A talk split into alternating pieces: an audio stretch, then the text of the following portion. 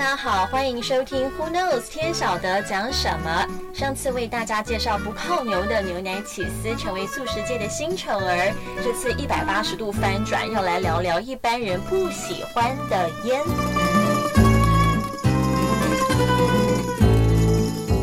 为什么很多人讨厌抽烟这档事？好，因为呢，一它危害身体，二破坏环境。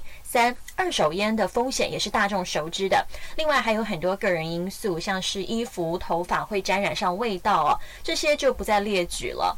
那很有趣的是，纽西兰啊，为了要让年轻人再也碰不到香烟，颁布了一项很大胆的法令：凡是两千零八年以后出生的人，一律禁止买烟。这项法令从二零二二年开始一颁布，医疗界是一片欢呼，因为他们认为这样一来，年轻人就不会再对尼古。丁上瘾。不仅如此，纽西兰还计划从二零二七年开始，每年要提高合法吸烟的年龄。目前在纽西兰合法吸烟的年龄是十八岁。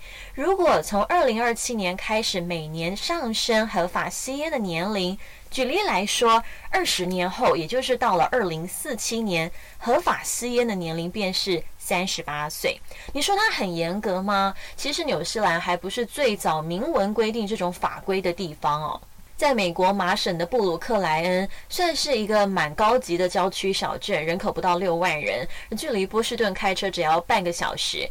按照法律规定，当地禁止两千年一月一号之后出生的人购买烟草跟电子烟产品。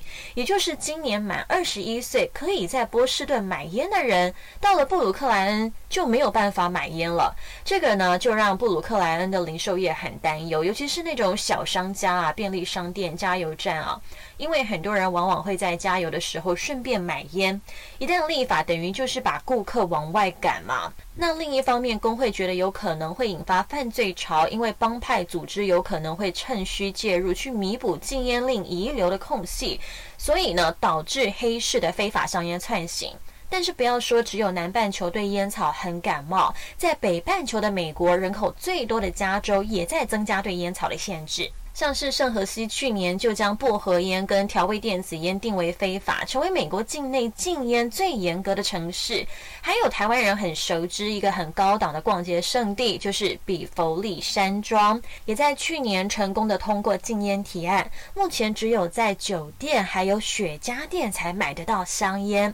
但是啊，我觉得世界上管制最严格的还是日本京都，它扩大了整个市中心的禁烟区，在街道七点一公里以内全面禁烟，还会有警察在公共场所巡逻。如果发现有人抽烟呢，就处以一千日元，相当于新台币两百一十七元的罚款。所以哦，要去京都的朋友要稍微注意哦。回到刚才讲到纽西兰，当局对于禁烟令是很坚决的，要把吸烟率从现在的十三趴降到五趴。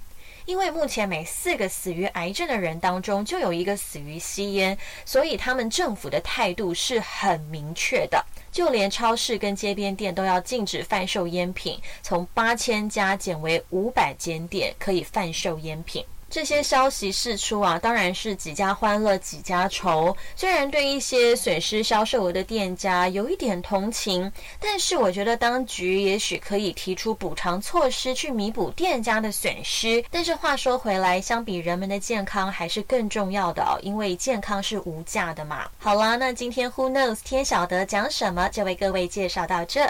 希望大家喜欢这回的分享，未来还会有更多科普新知的国际话题。如果有有想了解的主题，也欢迎跟粉丝团留言，都会看哦。我们再见，拜拜。